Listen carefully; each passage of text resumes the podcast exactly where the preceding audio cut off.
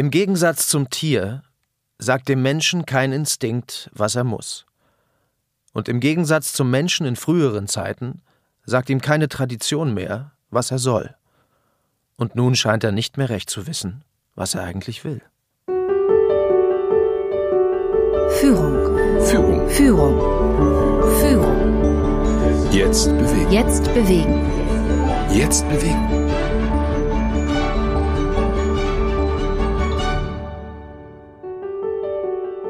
Was sollen wir tun?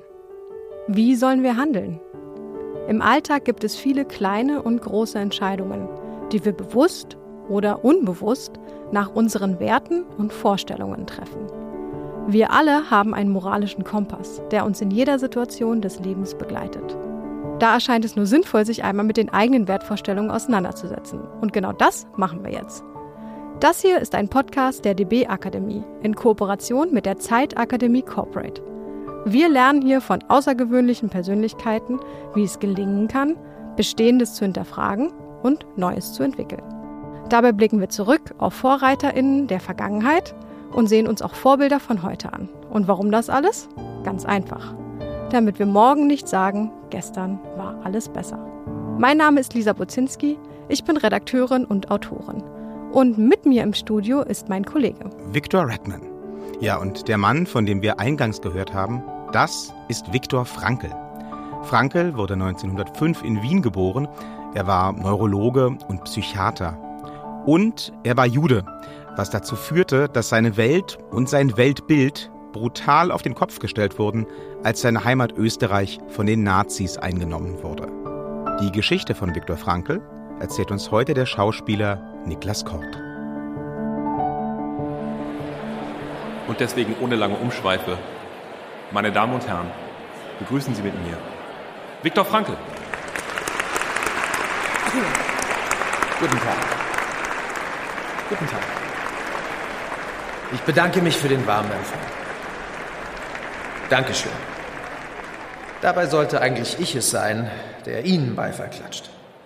Ich sollte Ihnen danken, dass Sie heute hier sind. Denn wenn ich mir einen Moment wie diesen nicht schon vor langer Zeit vorgestellt und herbeigesehnt hätte, dann wäre ich wohl heute nicht hier. Erlauben Sie mir, das zu erklären. Mein Name ist Viktor Frankl. Im psychiatrischen Krankenhaus in Wien habe ich mich jahrelang um suizidgefährdete Frauen gekümmert. 1937 eröffnete ich schließlich meine eigene Praxis für Neurologie und Psychiatrie. Aber die wurde mir von den Nazis direkt wieder geschlossen. Nach dem sogenannten Anschluss Österreichs waren all meine Expertise, meine jahrelange Erfahrung und meine Erfolge plötzlich wertlos. Das scherte niemanden mehr.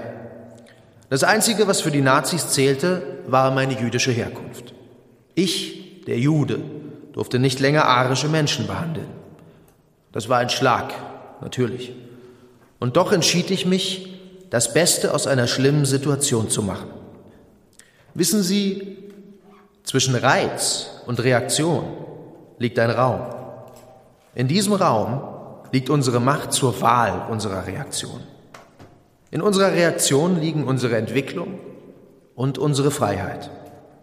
Die letzte der menschlichen Freiheiten besteht in der Wahl der Einstellung zu den Dingen. Hm. Ich schätze, man könnte sagen, dieser Gedanke hat mein Leben gerettet. Sicherlich hat er dazu beigetragen. Aber ich greife vor. Man übertrug mir die Leitung der Neurologie im letzten bestehenden Krankenhaus Wiens, das noch jüdische Patienten behandelte. Und ich war entschlossen, diese Rolle nach bestem Wissen und Gewissen auszufüllen. Diejenigen, die mir Vertrauen schenkten, sollten die bestmögliche Versorgung erhalten. In dieser Zeit bedeutete das auch, bewusst Fehldiagnosen zu stellen. Die Nazis hatten zwischenzeitlich die Euthanasie der sogenannten Geisteskranken angeordnet. Also erklärte ich in meinen Gutachten so viele Menschen wie möglich für geistig gesund. Das war natürlich auch für mich nicht ungefährlich. Das Risiko, entdeckt zu werden, wurde mit jedem falschen Gutachten größer. Und dennoch musste ich so handeln. Ich hätte sonst nicht mehr in den Spiegel schauen können. So ging das ein paar Jahre. In dieser Zeit lernte ich auch Tilly kennen und lieben. Sie war Krankenschwester bei mir im Spital. 1941 haben wir geheiratet. Wir dachten, das wäre der Anfang eines ganz neuen Lebens. Das haben wir wirklich gedacht. Ich begann an einem Buch zu arbeiten, in dem ich die Grundlagen meines psychotherapeutischen Ansatzes erläutere. Kein Jahr später standen die Nazis vor unserer Tür. Tilly und ich wurden verhaftet. Meine Eltern genauso. Es war der Beginn einer jahrelangen Odyssee durch verschiedene Konzentrationslager. Am Ende würde nur ich wieder nach Hause zurückkehren. Allein.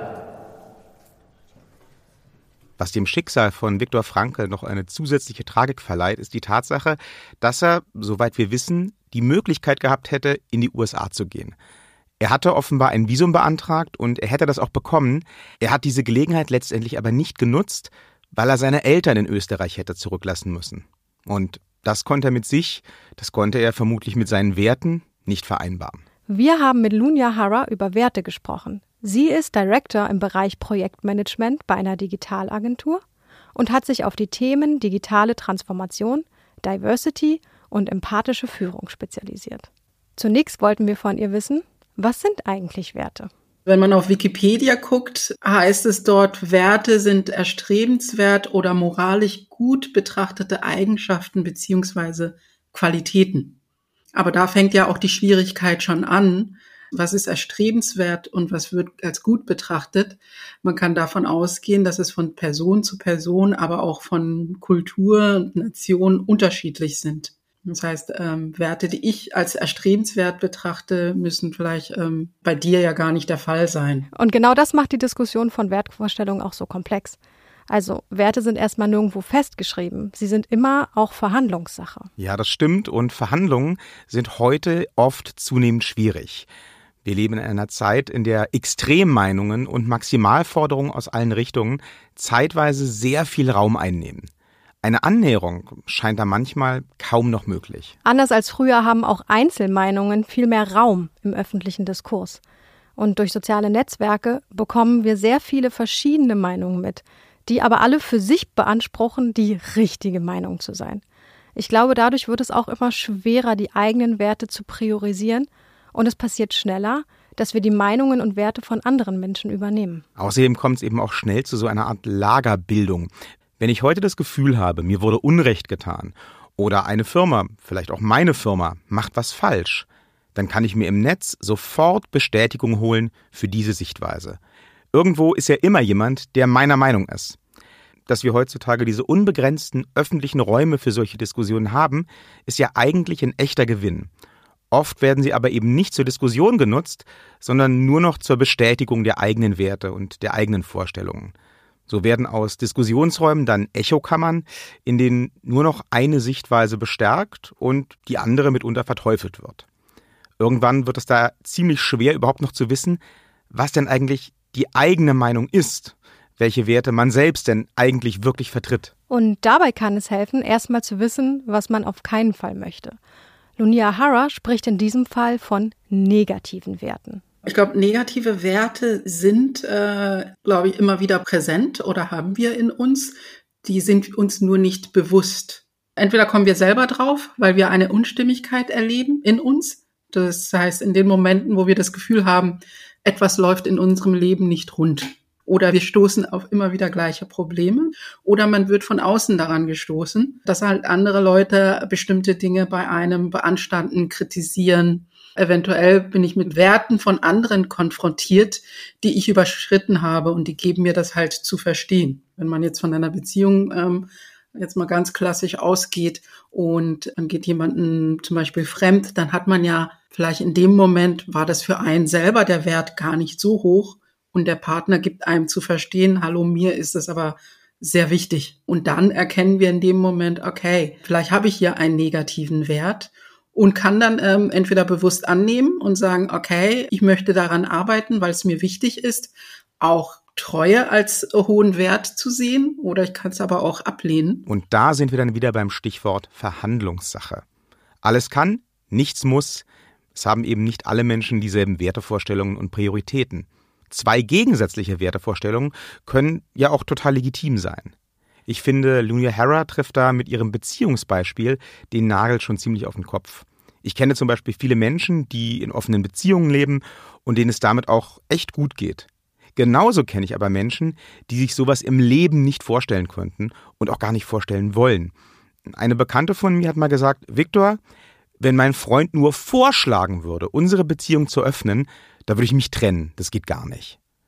Bei ihr spielt dieser Wert Treue also offenbar eine ganz besonders wichtige Rolle, was ja auch okay ist. Beide Vorstellungen von Beziehungen sind für sich valide, aber sie sind vermutlich schwer miteinander vereinbar. Hast du das auch schon mal erlebt, dass unterschiedliche Wertvorstellungen irgendwie ganz ungünstig kollidieren? Hm, ich glaube, das passiert in der Medienbranche tatsächlich ziemlich häufig. Also ich habe mal für ein Online-Magazin gearbeitet und das hat sich gerade so versucht zu etablieren.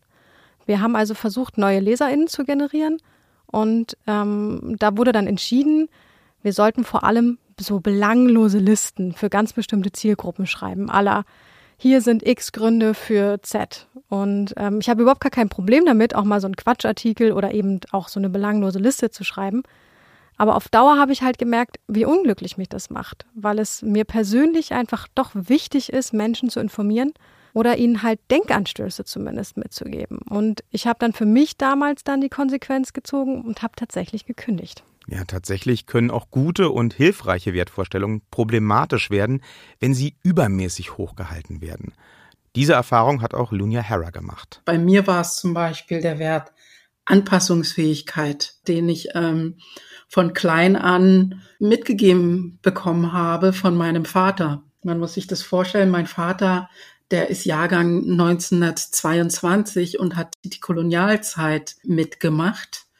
Und er war das einzige Kind ähm, seiner Eltern, was auch eine Schulbildung hatte. Und dadurch konnte er halt auch in Bürojobs oder Koordinierungsaufgaben für die Kolonialherren anpassen. Das heißt, er hat mit den Weißen eng zusammengearbeitet und seine Strategie war Anpassung, Anpassung, Anpassung. Und das hat er halt natürlich an uns Kinder mitgegeben. Ich bin mit zehn Jahren nach Deutschland gezogen und hatte das natürlich im Kopf, was halt auch per se ja nicht schlecht ist. Es hat ja gut funktioniert. Es hat mir geholfen, hier anzukommen.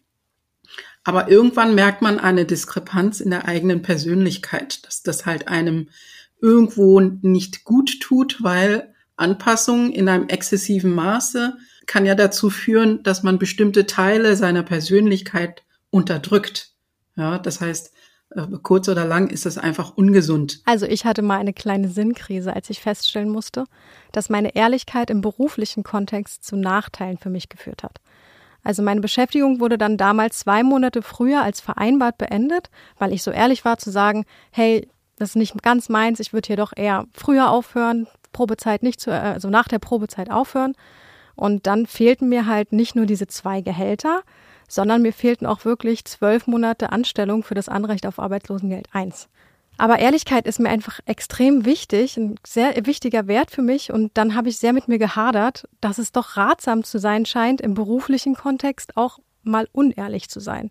Ich hätte ja auch sagen können, nee, alles super, ich bleibe und dann einfach doch kündigen können kurzfristig. Ich habe mir dann ein Arbeitsumfeld gesucht, in dem ich das Gefühl habe, dass meine Ehrlichkeit wertgeschätzt wird und meine Vorgesetzte und ich Herausforderungen ehrlich und auf Augenhöhe besprechen.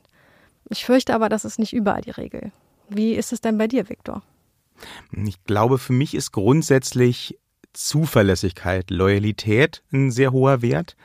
Mir selbst ist es wichtig, dass andere Leute wissen, sie können sich auf mich verlassen das gilt im Privaten ebenso wie im Beruflichen. Also wenn ich sage, ich komme, dann komme ich. Wenn ich sage, ich liefere bis zum Termin X diesen Text ab, dann wird dieser Text abgeliefert. Selbst wenn ich dafür eine Nachtschicht oder zwei einlegen muss. Ich glaube, Leute wissen das auch durchaus zu schätzen. Ich glaube aber auch, dass ich selbst die Wichtigkeit dieses besonderen Wertes manchmal überschätze. Es fällt mir dann auch schwer zu akzeptieren, wenn Leute sich in bestimmten Punkten eben als unzuverlässig erweisen. Wenn die Rechnung für den Text, den ich abgeliefert habe, dann ewig nicht bezahlt wird, dann hat mich das früher extrem geärgert. Oder auch wenn ich einfach mit jemandem verabredet bin und die Person dann kurz vorher absagt oder alles umplanen will. Früher konnte mich das tierisch aufregen. Du merkst, ich spreche im Präteritum, inzwischen ist das schon viel besser geworden. Aber es gibt immer noch Momente, in denen ich mir selbst in dem Punkt zu viel abverlange.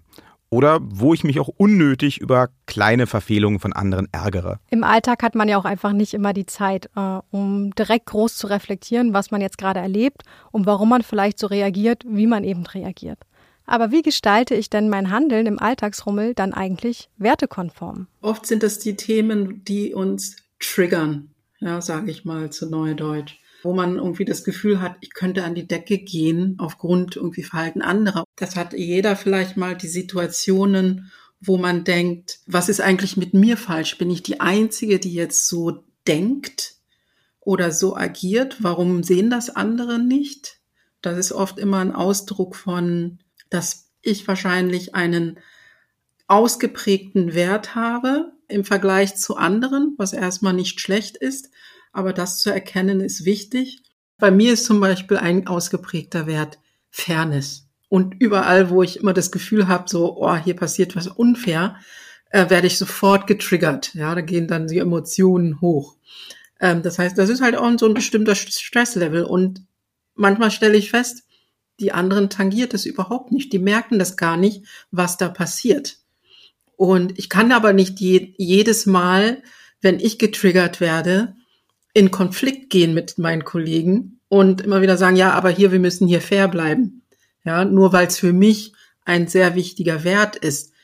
Äh, das würde ja die Kollegen auf kurz über lang auch ja nerven. Mir hilft es zu wissen, fair ist bei mir sehr hoch und bei anderen vielleicht eher weniger ausgeprägt. Das Wichtigste ist wirklich, sich bewusst zu machen, welche Werte habe ich und welche sind mir auch wichtig. Werte kriegen wir ja immer wieder durch Begegnung mit anderen, sei es Eltern, Freunde, Lehrer, äh, Vorgesetzte, Kollegen, kriegen wir ja immer wieder vermittelt und übernehmen auch einige. Ja? Und die aus der Kindheit sind die, die meistens am stärksten sind. Aber die verändern sich ja auch mit der Zeit. Die gehen nicht weg, sondern die Priorität ändert sich. Etwas, was mir vielleicht mit 15 äh, sehr wichtig war, ist dann mit 20 vielleicht weniger wichtig. Heißt nicht, dass der Wert weg ist, sondern der ist einfach nach hinten gerückt. Und so kann man sich einfach ähm, auch sich einfach seiner Werte bewusst machen und sagen, was ist mir wichtig, egal was links und rechts passiert, dazu stehe ich und setze mich auch bewusst dafür ein, unabhängig von den äh, vielleicht von den Konsequenzen, die mir vielleicht persönlich dann ähm, widerfahren könnten. Die eigenen Werte zu erkennen, ist also gar nicht so schwer. Und wenn sie mir wirklich wichtig sind, dann verhalte ich mich auch danach. Dann kann ich gar nicht anders. Im Unternehmenskontext, wenn viele verschiedene Vorstellungen unter einen Hut gebracht werden müssen, kann das aber auch sehr herausfordernd werden.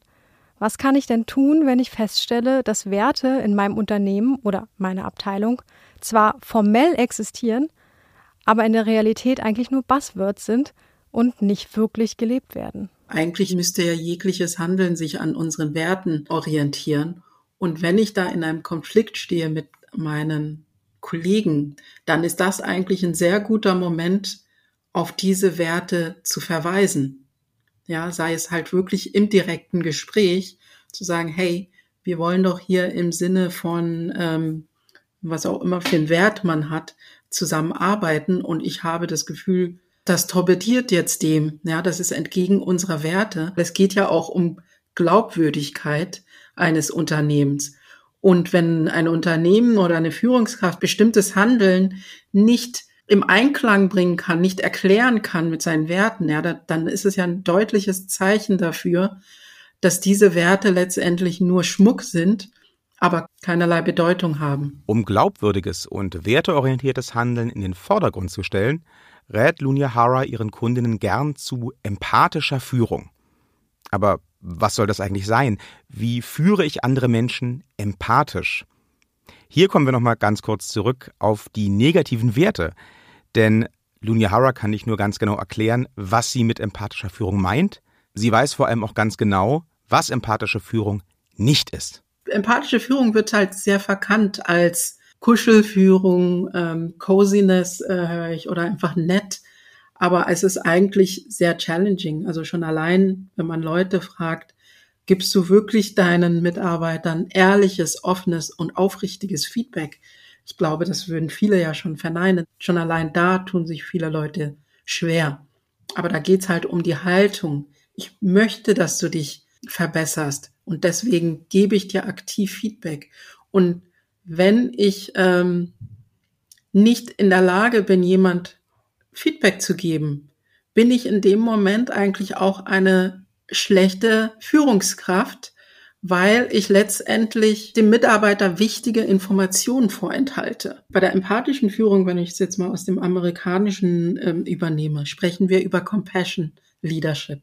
Compassion im Deutschen übersetzt heißt ähm, Mitgefühl, dass ich in der Lage bin, mich in dich ähm, reinzuversetzen und äh, reinzufühlen und vielleicht auch dann ähm, vorherzusagen, wie du auf bestimmte Themen reagierst. Beim Mitgefühl geht es darum, das Leiden anderer zu verhindern oder zumindest zu lindern. Und Mitgefühl ist etwas Aktives. In meinen Vorträgen spreche ich immer von Sympathie, Empathie und Mitgefühl. Sympathie ist es, hey, deine Freundin oder dein Freund hat dich verlassen, das tut mir so leid, du Armer, ja. Und ähm, das ist erstmal sympathisch und nett. Ich nehme da ein bisschen teil. Und Empathie ist, ich fühle und kann mir vorstellen, wie schlecht es geht, weil mir das, ich wurde auch schon mal verlassen und leide da halt auch mit, ja, und teile dir das auch mit, wie leid es mir tut, dass du da verlassen wurdest, dass du jetzt leidest und kann auch wiedergeben, wie du dich fühlst, etc. Mitgefühl ist aber, oh je, es tut mir leid, dass du verlassen wurdest. Weißt du was? Ich schnapp mir jetzt noch eine Flasche Wein, ich komme zu dir, trinken jetzt ein und du erzählst mir, wie es dir geht und, ähm, und versuche, das heißt, ich werde aktiv, tu etwas, um diesen Schmerz zu lindern und deswegen aktiv.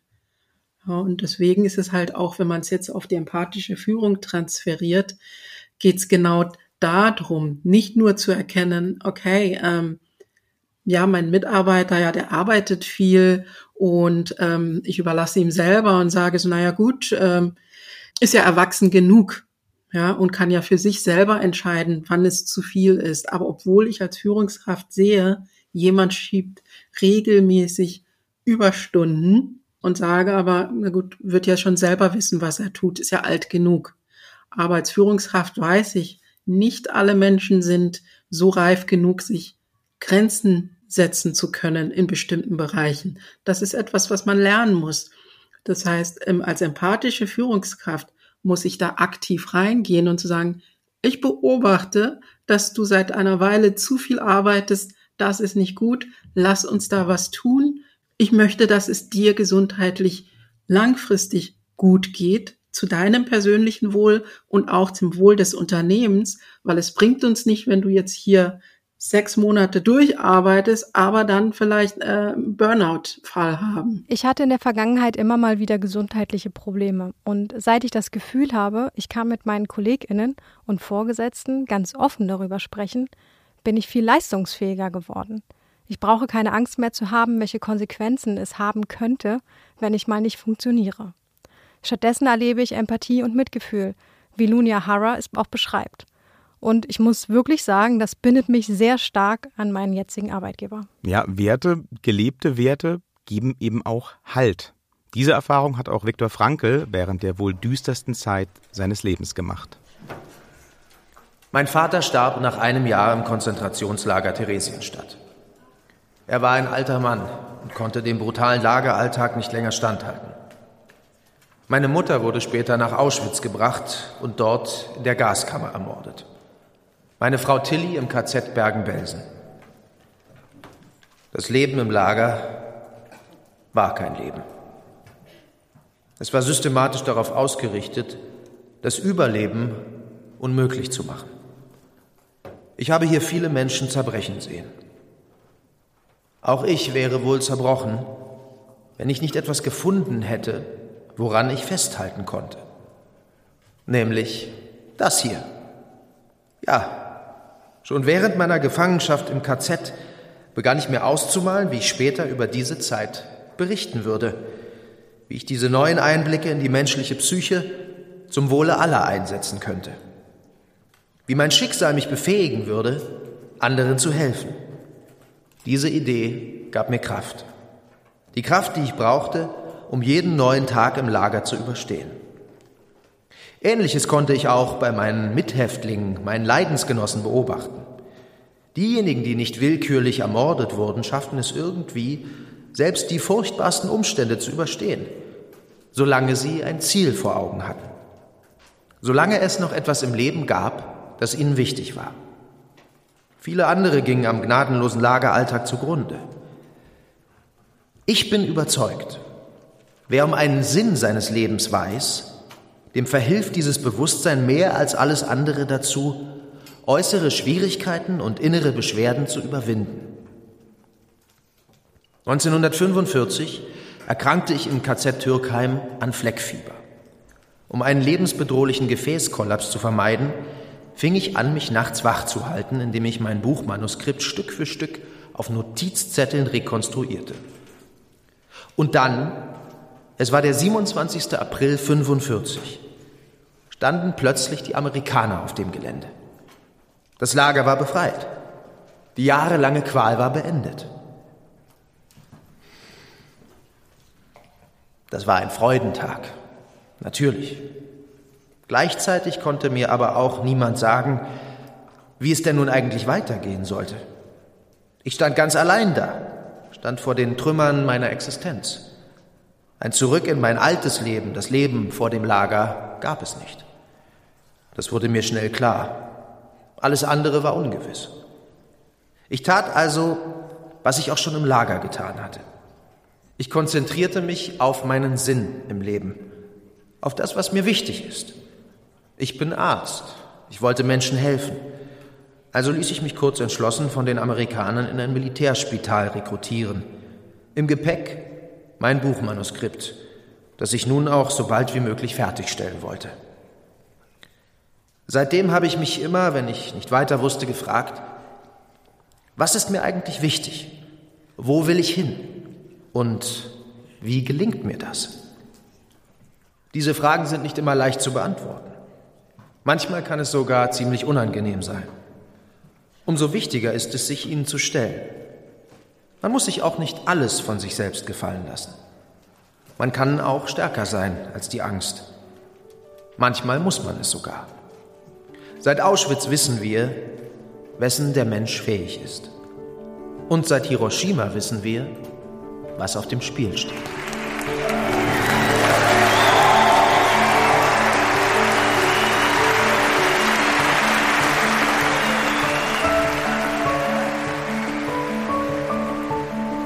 Werte geben Halt und Orientierung. Gerade in der heutigen Welt kann es sich lohnen, sich die eigenen Werte und deren Priorisierung ganz bewusst zu machen. Wenn wir mit anderen Menschen zusammenarbeiten, dann ist es wichtig, sich seiner Werte bewusst zu sein und gemeinsame Werte festzuschreiben, auf die man sich dann berufen kann und die für alle gelten. Es kann außerdem auch sinnvoll sein, sich zu fragen, ob man die Priorität der eigenen Werte überdenken und gegebenenfalls anpassen sollte. Denn manchmal können Werte, besonders wenn man sie in der Kindheit erlernt hat und selbst eigentlich nie richtig hinterfragt hat, auch sehr kräfteraubend sein. Und manchmal führen auch neue Erkenntnisse dazu, dass man Wertvorstellungen anpassen oder anders priorisieren möchte. Ich bin Lisa Buzinski. Und ich bin Viktor Redman. Und wir freuen uns, euch beim nächsten Mal wieder begrüßen zu dürfen, wenn es heißt Führung jetzt bewegen.